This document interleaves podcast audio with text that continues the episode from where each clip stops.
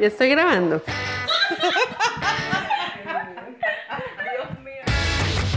Si todas las adultas y adultos nos detuviéramos un ratito a sentarnos con un niño o una niña, habría una diferencia muy grande en nuestra perspectiva hacia la infancia. Estar en Amaru es felicidad. Y en Amaru esto es, eso se ve todos los días. Es que Amaru es un día a día. Es totalmente un día a la vez. Es un día a la vez. Como la, la película del Principito, que la mamá la vieron. No, no, pero cuéntanos.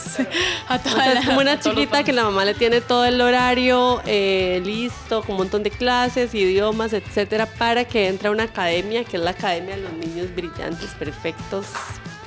Y entonces la chiquita como que tiene todo así definido y como que se encuentra el viejito eh, de, que era el aviador del principito. Y como que él quiere arreglar el avión. Y solo hasta ahí vi la peli porque nunca logró, nunca logró ver una peli entera. Pero la primera parte me impactó. Agustín y Capi me cuentan en que termina porque la mamá se duerme.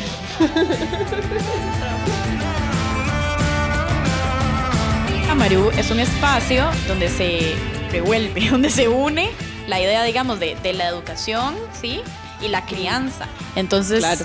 Entonces es como familias criando y maestras también criando y ya, y se mezcla y es lindísimo y, yo creo que todos estamos aprendiendo y, y es más como un todos experimentando con el entorno, con la vida, con las personas, con los momentos.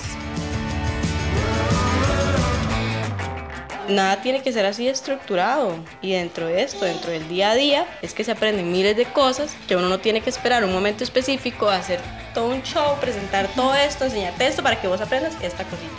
No, o sea, dentro de lo que uno va haciendo, lo que se va encontrando, lo que está sucediendo, es que se aprende y se, interiori- se interiorizan las cosas importantes. O las que uno a veces ignora como importantes, pero que son muy valiosas también. Criando Ligero, un podcast de Amaru. Pronto en las principales plataformas de podcast.